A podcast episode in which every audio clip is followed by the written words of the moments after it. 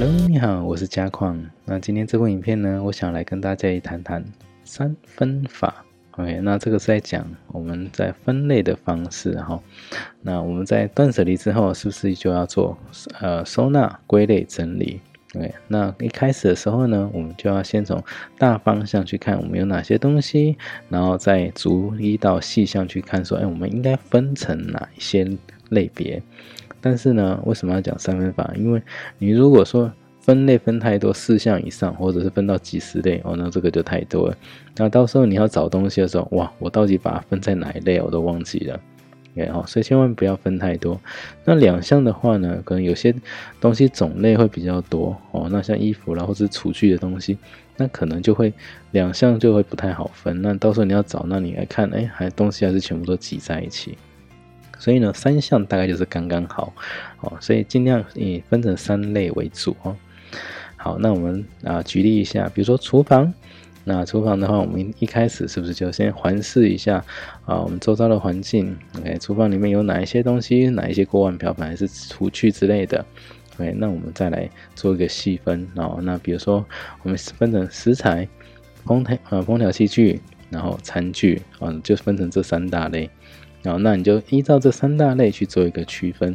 那当然啊，就是不要说哦，调味料出现在烹调器具这一项，这这这个地方，那就不太对了。那食物出现在餐具啊那个柜子里面啊，那这样也不太对。好，所以哪一个东西应该归类在哪一个地方哦，这个都要哦仔细去做一个呃摆放的位置哦。好，那再来另外一个，如果是冰箱呢？冰箱我们一般来讲，我们的冰箱是不是都分成下层、中层、上层？那上下层的话，一般来讲会是偏冷藏，哦。那冷藏的话，那我们是不是就尽量会放一些哦干燥食材啦，或者调味料啦？哎，那中层的话呢，是不是就是比较偏保鲜的？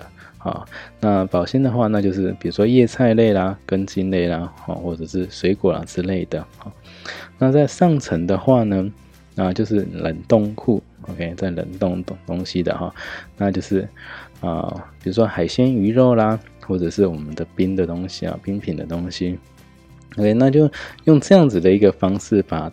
啊，冰箱就分成三类，那每一类就会有它所应该要放置的东西。OK，那就不要说啊，保鲜的东西，比如说啊鱼的东西或者冰的东西，跑到放到冷藏去了，哇，那要放错的话就啊更麻烦哦。好，好，那今天的影片就先到这里，我们下个影片再见喽，拜拜。如果您觉得这部影片还不错，可以在底下谈谈您的看法，也记得订阅跟开启小铃铛，之后再为您带来更多精彩的断舍离影片。